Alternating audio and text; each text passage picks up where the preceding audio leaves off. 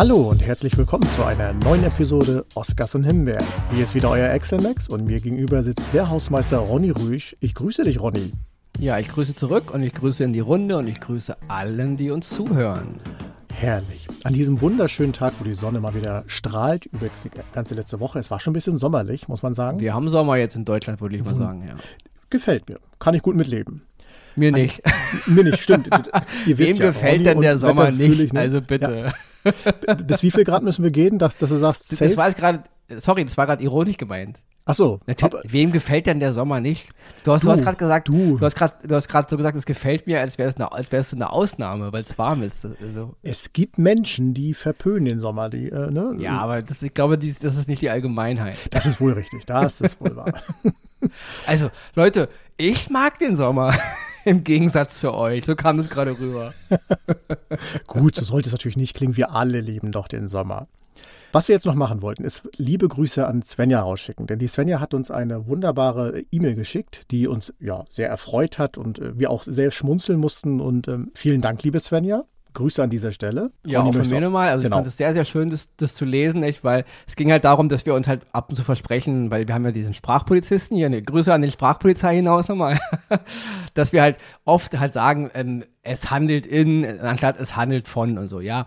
Aber die Svenja hat dazu ein paar ganz nette, nette Anekdoten gehabt und das fand ich sehr, sehr schön und das hat uns beide wirklich sehr, sehr amüsiert und auch gefreut. Und deswegen lieben Gruß an die Svenja hier raus von unserer Seite aus. Und was haben wir heute natürlich für euch? Wie immer ein Potpourri an den wunderbarsten Empfehlungen, was uns letzte Woche so in den Shows gefallen ist. Du hast diesmal eine Doku wieder mit dabei, hatten wir schon länger ja, nicht mehr gehabt. Richtig. Und ich habe mal wieder was vom Taylor Sheridan. Wir können, glaube ich, in, in, diesem Jahr fast eine eigene Rubrik für Taylor Sheridan schon hier aufmachen. er macht aber auch viel. Ja, das stimmt, das stimmt. Ja. Und natürlich haben wir wieder eine Himbeere für euch, die ja, wie soll man sagen? Ja, die, die musste sein. Die musste sein. Die hat sich also so förmlich die, aufgedrängt. Die ist, das ist wirklich, Leute, bitte. Aber gut, dazu natürlich mehr. Richtig. Äh, ja, am Ende. Ja, guck. heute ist alles ungeskriptet. Das geht heute einfach flüssig. Ja, liebe Svenja, du hörst ja, wir sind durch deine E-Mail so verwirrt, dass wir jetzt versuchen, vielleicht eine ganz neue deutsche Sprache zu etablieren, ähm, dass wir einfach mal Wörter weglassen. Also, wir geben uns wirklich Mühe. Ja, wir geben uns wirklich Mühe, astreines Hochdeutsch zu sprechen und auf jegliche Form, ja, wie man halt einen Satz vorordentlich macht und wie, was die Bedeutung ist, darauf zu achten. Aber im Eifer des Gefechts kann trotzdem immer mal passieren, dass es eben nicht so funktioniert. Hm. Deswegen glaube ich, bevor wir hier noch die Fehlerquote ganz nach oben treiben, hau mal einen Jingle rein und dann. bevor Svenja uns eine, eine 6 gibt und ganz Richtig. viel rote, rote, äh, rote Kreuze oder so, ja?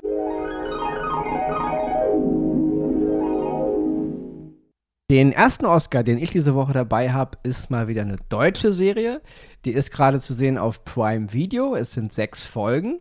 Und ja, ich denke, jeder, der gerade ähm, durch die Städte Deutschlands fährt, wird überall das Plakat gesehen haben, weil es hängt gefühlt an fast jeder Litfaßsäule und an jeder äh, Tramhaltestelle oder Bushaltestelle.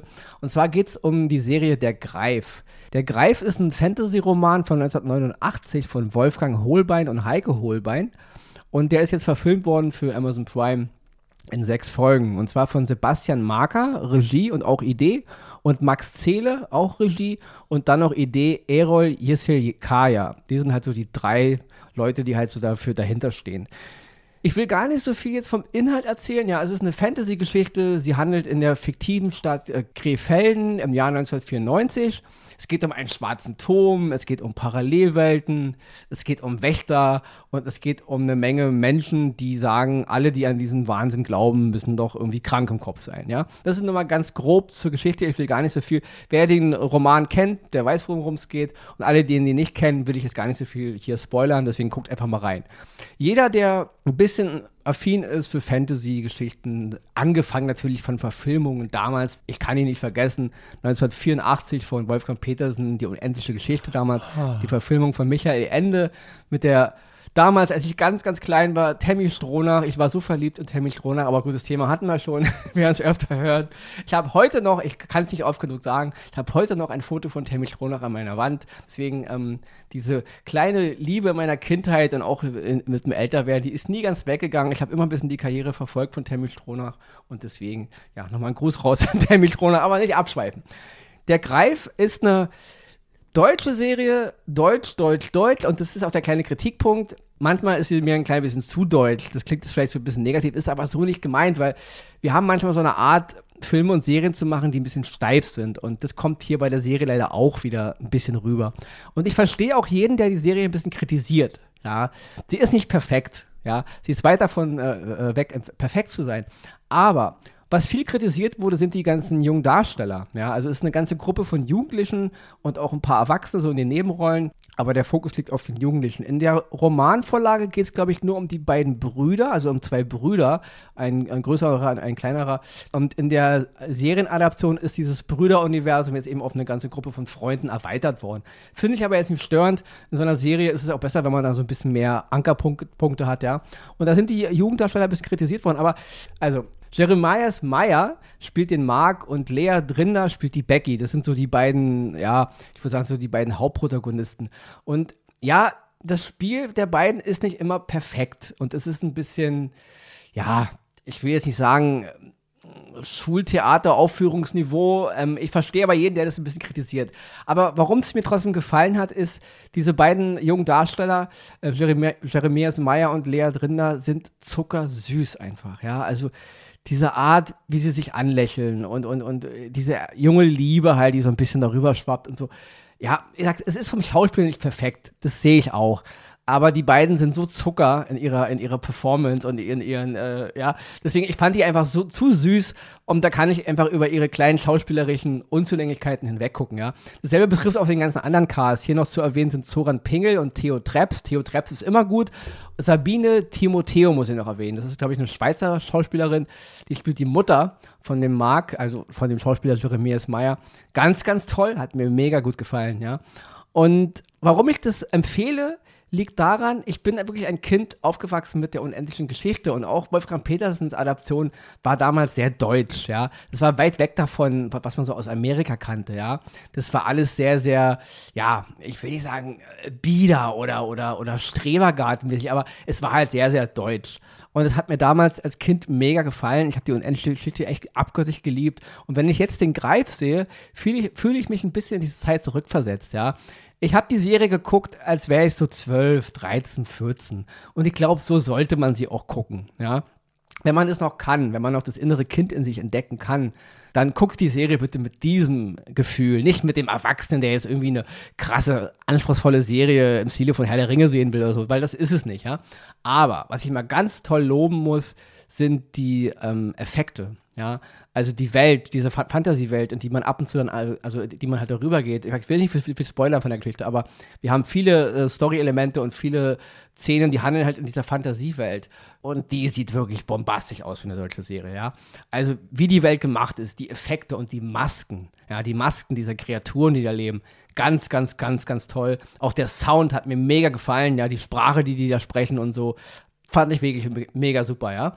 Also, wenn man wieder eine gute solide Fantasy-Serie sehen will, mit, einer, mit einem Kindercast, Kindercast, sorry, ist nicht böse gemeint, mit einem jugendlichen Cast, weil Kinder sind es nicht mehr, die sind ja auch schon alle ein bisschen älter, der kann wirklich mal einschalten, ja. Aber guckt sie mit dem Stile, ich bin 1985 und ich bin 12 dann ist sie wirklich, wirklich ganz, ganz toll. Wenn man zu, zu kritisch rangeht, wird man natürlich viel zu meckern äh, finden, aber habe ich nicht gemacht. Und deswegen kriegt der Greif von mir einen Oscar, weil mir hat es wirklich, wirklich Spaß gemacht. Ich war wieder zwölf Jahre alt, ich war wieder Mitte der 80er bei meinen Eltern zu Hause in der Stube. Und ja, ich habe beim Gucken halt immer schräg über meinen Fernseher geguckt und da hängt halt das Bild von Tammy Stronach und deswegen mit Augenzwinkern, mit Nostalgiefaktor kann man die Serie gucken. Mir hat sie mega Spaß gemacht. Der Greif, sechs Folgen zu sehen auf Prime Video. Ach, die Erinnerung, die an die kindliche Kaiserin, wunderbar. immer wieder. Auch, auch, ich bin ja ein großer Fan und war da auch damals schwer verliebt. Wieder. Ja, das stimmt, das stimmt. Nun, dann komme ich zu meinem Oscar diese Woche. Und zwar geht es um die Drama-Western-Serie 1923, die auf Paramount Plus läuft. Wie wir ja schon gesagt haben, aus der Feder von Taylor Sheridan. Und wir sehen quasi die Brücke der Serie 1832 und der Serie Yellowstone. Wie, wie soll man es am besten ausdrücken? Die Ranch, die Yellowstone Ranch, ist schon richtig gewachsen. Und Helen Mirren und Harrison Ford spielen Kara und Jacob Dutton, die quasi die Ranch leiten und alles um sich haben. Der Stuff, den sie betreuen, ist mittlerweile groß. Sie haben viele Rinder, viele Pferde und ja, es sieht schon richtig nach Wild West, nach dem Yellowstone, wie wir es dann später mit Kevin Costner gesehen haben, auf jeden Fall aus. Das Ganze spielt natürlich in einer Zeit, in der es in der USA heiß herging. Prohibition, die große Depression und natürlich der Kampf zwischen, gerade im Norden, den ganzen ähm, Tierzüchtern, ich wollte jetzt sagen Viehzüchtern, aber doch, es sind ja Viehzüchter auch in dem Sinne. In diesem Fall sehen wir vor allen Dingen, was die, Iren, die ihre Schafe ins, ins, Trockene bringen wollen und halt äh, die Familie Dutton, die mit ihren Rindern ins Trockene wollen. Und diesen Kampf erleben wir dort und alles, was dazu drumherum gehört.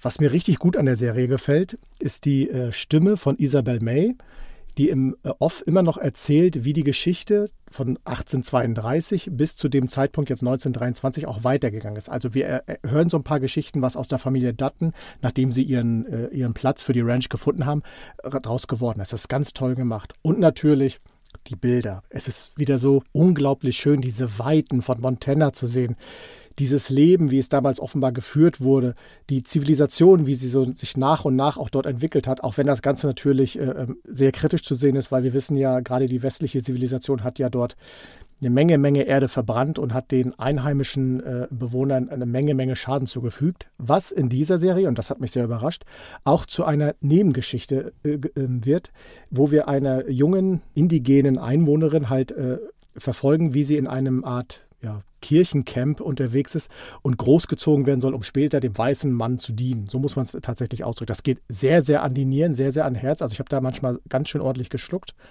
Und wir haben eine zweite Nebengeschichte, und zwar geht es um die Person Spencer Dutton, der in Afrika unterwegs ist, weil er aus Gründen, die ich noch nicht weiß, denn es sind erst drei Episoden draus, acht sollen es werden, ja, der in Afrika unterwegs ist und sich sein Geld als Jäger verdient. Warum, weshalb, wieso, das werden wir im späteren äh, Lauf der Serie noch erfahren. Im Großen und Ganzen hat Taylor Sheridan hier wieder eine wunderbare Serie zusammengeschustert, müsste ich, habe ich jetzt, manchmal fallen mir die Worte einfach so ein, Grüße an Svenja. Ähm, eine wirklich wunderbare Serie zusammengeschustert. Und äh, er erzählt wirklich in seiner Manier, wie es mit der Familie Dutton in diesem Jahrzehnt weitergegangen ist. Den einzigen kleinen Kritikpunkt, den ich habe, manchmal wirkt es ein bisschen zu modern. In manchen Dialogen, auch in manchen Auftreten der Charaktere, hat man manchmal das Gefühl, man ist schon in der Serie Yellowstone. Aber das ist wirklich nur marginal und vielleicht fällt es auch nur mir auf. Das ist ja auch manchmal Geschmackssache. 1923 auf Paramount Plus, das neu, neueste Werk von Taylor Sheridan, meine Oscar-Empfehlung diese Woche. Unbedingt anschauen, wer die anderen Serien sowieso schon gesehen hat. Euch wird's gefallen. Ich schwör's euch.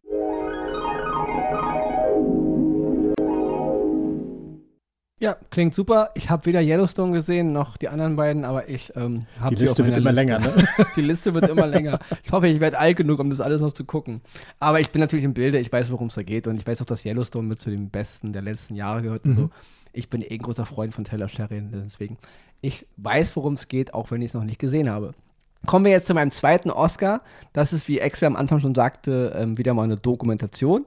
Die ist zu sehen auf Apple TV Plus und die befasst sich mit unserem Boris Becker. Ja, unserem sage ich, weil ich meine, Boris Becker gehört zu unserem sag, Kulturgut. Sag jeder, egal wo ja, du genau, Fernsehen, sportlich. Ne? Ja. ja. Die Serie heißt Boom Boom, die Welt gegen Boris Becker. Ja, im Original The World äh, VS Boris Becker oder versus äh, Boris Becker. Ja, es sind zwei Folgen.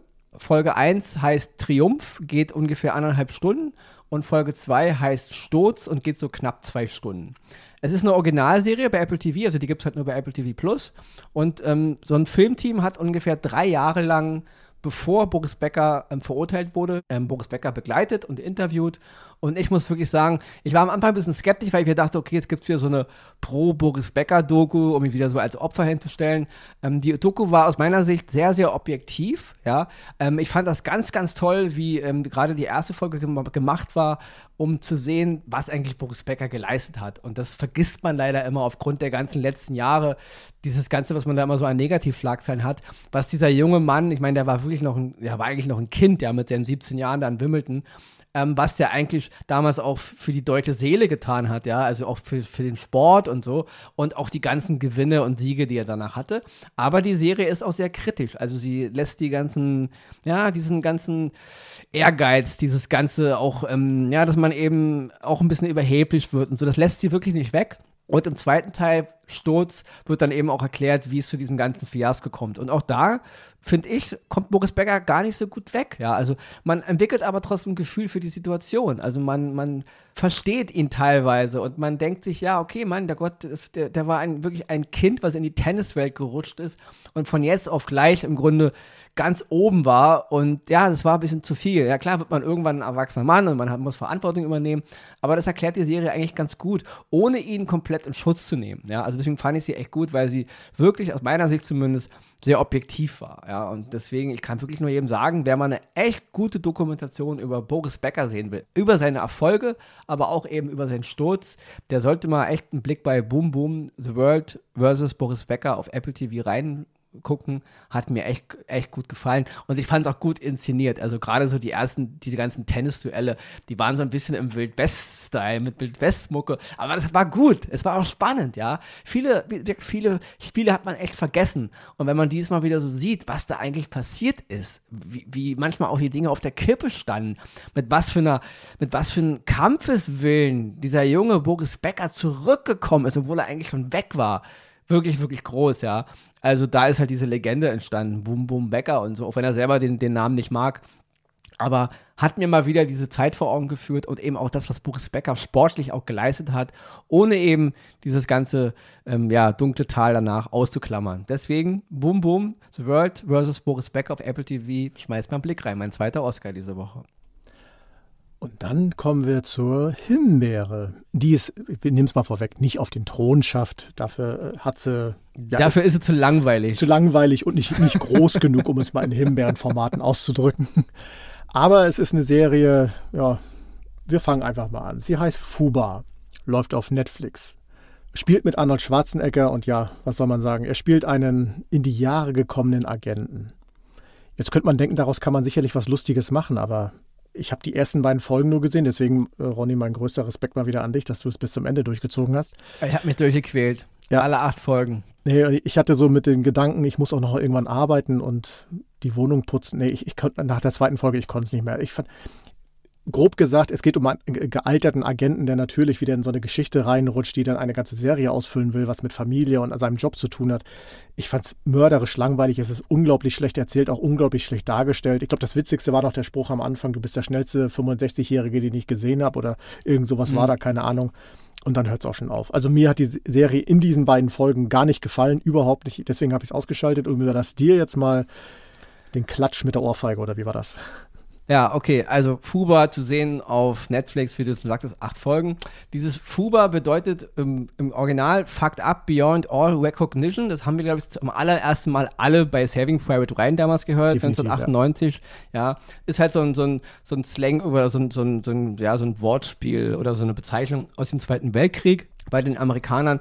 Grob übersetzt kann man sagen, es bedeutet so viel wie ähm, vermasselt bis jenseits aller Wiedererkennbarkeit oder bis zur Unkenntlichkeit verstümmelt oder ganz salopp ausgedrückt, ist es total abgefuckt, nichts funktioniert, alles für den Arsch, ja. Fuber halt, ja.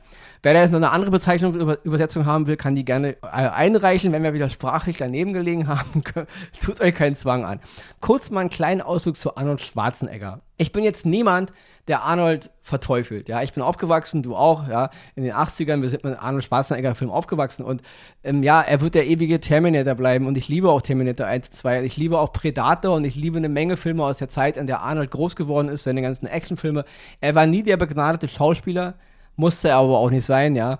Ich fand Stallone immer besser in seiner Art, wie er gespielt aber egal, ein anderes Thema. Dennoch haben mir die Arnold-Filme gefallen. Also auch Leute wie Kommando oder also eine Menge komische Filme, wie City High hieß ja bei uns einer dieser Filme.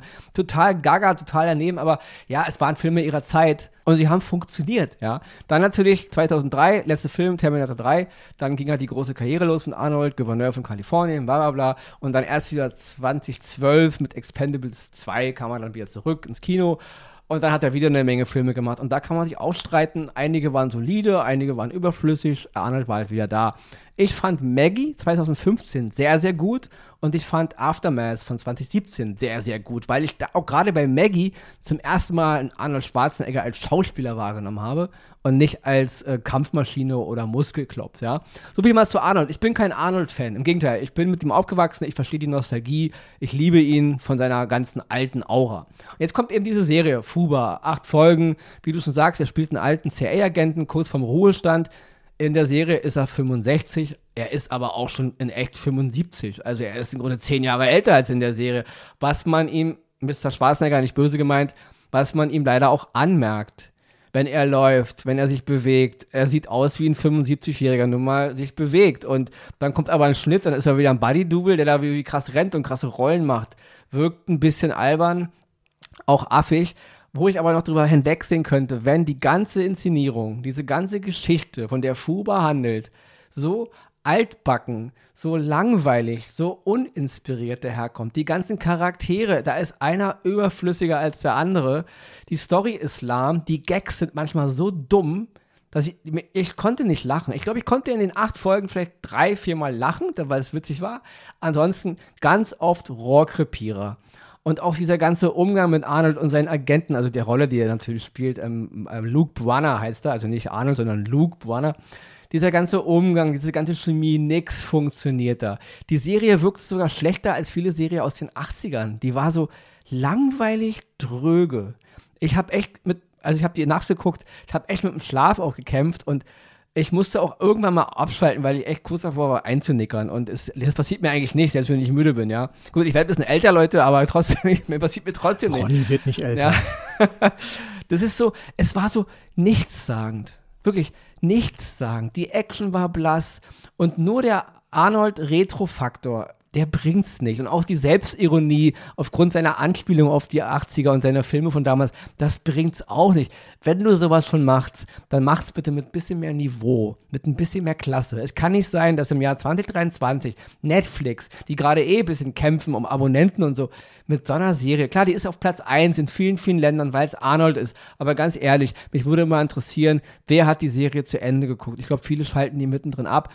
Und das ist jetzt, Leute, es ist kein Arnold-Bashing. Wer einfach nur Arnold Schwarzenegger sehen will, wie er eben auf Insta ist. Ich habe da letztens so ein Insta-Video gesehen, wie er einen Esel füttert irgendwie in der Küche mit, mit Keksen. Und genauso spektakulär wie dieses Insta-Video ist auch die Serie. Also wer nur Arnold sehen will, der irgendwas macht, könnte auch bei Insta gucken. Dafür eine Serie bei Netflix reinzuhauen, um Abonnenten zu gewinnen, tut mir leid. Und ich kann es auch nicht mehr sehen. Wir hatten Citadel letztens, wir hatten Ghosted, wir hatten diese andere furchtbaren Filme, The Grey Man. Immer irgendwelche Agenten. Es geht immer um irgendeinen Atomkoffer. Immer hat irgendein Superbösewicht einen Koffer, den er irgendwie braucht, um die Welt zu. Leute, echt jetzt? Kann es mal was anderes sein als ein Koffer? Immer ist ein, ist ein Koffer leicht. Warum eigentlich immer ein Koffer? ja, das ist so hohl. Und in die, so Citadel geht es um Koffer. Bei Ghosted geht es um irgendwie so eine Anlage, Teil zum Koffer. Und jetzt ist es schon wieder ein Koffer. Und dann wird ihm der Koffer aber geklaut. Natürlich baut der Bösewicht innerhalb von drei Sekunden einen neuen Koffer. Die Superwaffe wird dann einfach mal reproduziert, weil man irgendwo äh, Atommüll von irgendeinem Zug abzweigt. Also, also, Leute, wenn ihr wirklich guckt mal bitte Mission Impossible oder James Bond. Das ist auch abgedrehter Wahnsinn. Aber das funktioniert innerhalb ihrer Parameter. Das hier ist einfach nur blöd. Ja, also ich, ich, war enttäuscht von dieser ganzen und nur dieses, dieses ähm, Arnold-Ding. Ich weiß, es gab mal einen Film 1994, True Lies, damals von James Cameron. Das war genauso ein bisschen. Ja, ich fand den Film nie gut. Ich finde True Lies ist einer der, schlechtesten, der schlechtesten Cameron-Filme. Aber innerhalb der Welt von True Lies hat es irgendwo da. funktioniert ja. und hat mir auch Spaß gemacht. Es war auch eine Agentenkomödie. Das versuchen die jetzt ein bisschen zu reproduzieren, aber funktioniert meiner Meinung nach überhaupt überhaupt nicht. Ja? Ich will aber noch einen positiven Satz zu, der, zu, diesem, ähm, zu diesem Machwerk sagen, bevor ich jetzt ähm, das Schlusswort an Axel abgebe. Und zwar ähm, Monika Barbaro, die spielt seine Tochter. Ja? Kurz zur Geschichte, kann man ruhig spoilern. Brunner will in den Ruhestand, muss dann aber wieder zurück da wird eine neue Mission, weil es er wird ein Agent vermisst, den nur er retten kann. Also muss er dahin und im Feld, als er den Agenten trifft, bemerkt er, es ist seine eigene Tochter. Wahnsinn. Weder sie noch er wussten, dass das jeweilige Familienmitglied bei der CIA arbeitet. Krasse Geschichte. Also gut, die Geschichte ist schon dumm. Lass ich mir aber gefallen, es soll eine Ko Komödie sein, aber sie ist auch nicht lustig. Aber gut, so viel dazu. Aber seine Tochter wird von Monika Barbaro gespielt. Sie spielt die Emma Brunner. Und die fand ich gut. Nicht, weil ihre Rolle jetzt besser geschrieben war als, als, als sie, aber ähm, seitdem ich sie richtig bewusst wahrgenommen habe in Top Gun Maverick, da spielt sie Phoenix, Flugname Phoenix, da hat sie mir mega gut gefallen. Ich fand, ich fand sogar, sie war die krasseste, abgesehen von Maverick. Maverick ist der oberkrasseste, aber ähm, sie war neben Maverick eigentlich der Charakter, der mir am meisten im, im, im, Kopf geblieben ist. Und ich mag sie. Ich mag ihre Art, wie sie auch wenn sie tough ist, das funktioniert, ja. Das hat mir gefallen beim Gucken, weil ich mag diese, diese, diese Schauspielerin. Aber ähm, ja, schade, dass sie in dieser Serie mitspielt, weil das ist, ja, klar wird es ein Erfolg und die Leute werden, ich habe viel Positives über die Serie gelesen, viele feiern die ja, gut, könnt ihr machen. Aber von uns aus, Oscars und Himbeeren gibt es für Fubar, Fucked Up, Beyond All Recognition, ja, ähm, ja, genau das. Also die Serie ist aus meiner Sicht fucked up beyond all recognition. Ja, die Serie Fuba ist Fuba. Ja, deswegen Himbeere von mir. Fuba Himbeere. Fuba Himbeere. Vielleicht machen wir eine neue Kategorie. Ich wollte gerade sagen. Wir, machen, wir führen, Gedanken. die Fuba Himbeere ein. ja, das war's von mir für heute. Wir hören uns nächste Woche und die letzten Zeilen gibt's wieder an Excel. Ach, ist das schön. Hier noch eine kleine Erinnerung. Wir, ab und zu mache ich das ja mal, wenn eine Serie in die nächste oder Staffel geht. Auch wieder Taylor Sheridan, Mayor of Kingstown. Wer es noch nicht gesehen hat, die zweite Staffel ist draußen. Die ersten fünf Folgen und es geht brachial gut weiter. Kleiner Hinweis noch von meiner Seite. Ansonsten bleibt mir natürlich wieder zu sagen, schaut weiter fleißig Filme und Serien. Wir tun es auch. Genießt die Sonne, genießt das Leben. Liebe Grüße nach, an alle da draußen und bleibt uns treu, bleibt gesund. Wir hören uns nächste Woche wieder bei Oscars und Himbeeren. Tschüss.